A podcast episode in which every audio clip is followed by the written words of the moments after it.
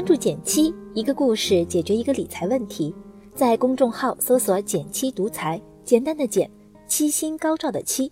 关注后回复电台，请你免费看书。忍不住想要问大家一句：今天你又加班了吗？我们总说天道酬勤，期望辛苦和汗水可以带来等价值的回报。可在职场中，有时绝大多数的努力，就像前面提到过的日剧《无法成为野兽的我们》中一样，无比心酸，却又格外平凡。剧中的女主角深海晶，早上总是第一个到公司，除了完成自己作为营业助理的本职工作，还要承担起销售、秘书、总务、打杂等等各种额外业务。拼死拼活，只是拼来了老板一句“能者多劳”的夸奖。最近收到的提问刚好也和这个话题有关。简七你好，我最近刚升任部门小 leader，不仅要完成老板给的绩效指标，还要帮一些不靠谱的下属和同事善后，手上的工作越来越多，压得我快喘不过气儿来了。请问如何才能摆脱这样的困境呢？如果你也有同样的烦恼，欢迎点赞留言，讲讲你的故事，我会看哦。要摆脱这种无效努力的状态，我有两点心得要跟你分享。第一，对上级多讨论资源而不是目标；第二，对同事多找共同方向而不是分工。怎么做呢？且听我慢慢说。首先，我们要知道。从经济学的角度来看，能者多劳其实是职场最大的谎言。为什么这么说呢？我们用一个例子来理解。前不久，公司新招进来一个员工小 A，在面试中我们就发现他在运营能力上很有优势，甚至比公司其他同事的运营能力都要出色。但是他最擅长的还是销售。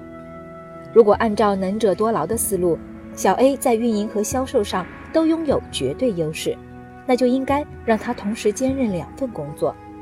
但事实往往是，小 A 因此而力不从心，难以发挥个人最好的状态，让原本的优势也打了折扣。能者多劳的人再厉害，他的精力都是有限的，做的事情太多，最有优势的长板就无法发挥，这个损失其实更大。当然，我懂拒绝别人不是一件容易的事儿。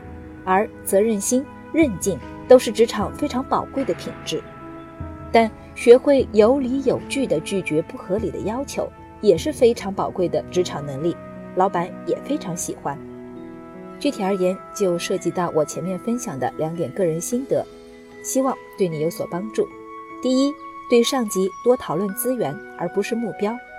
来信中提到的年底绩效考核压力大，而下属也不给力的情况。在这种重压之下，靠一己之力是不现实的。但质疑老板设置的绩效目标，或者直接否定自己可以完成目标的能力，都是不合适的。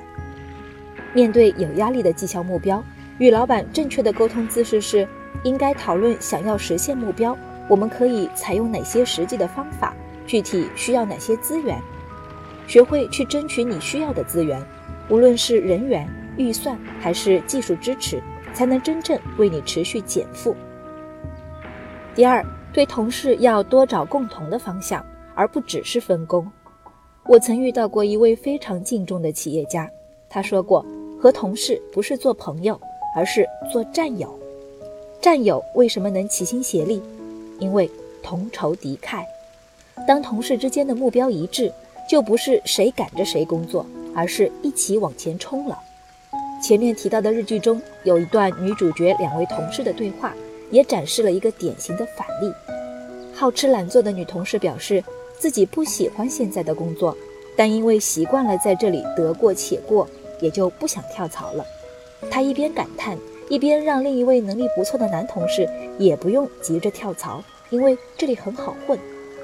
有趣的是，那位男同事立马说：“那我更要辞职了，和你们道不同不相为谋。”别让你的拼尽全力被别人的随便搞搞毁了。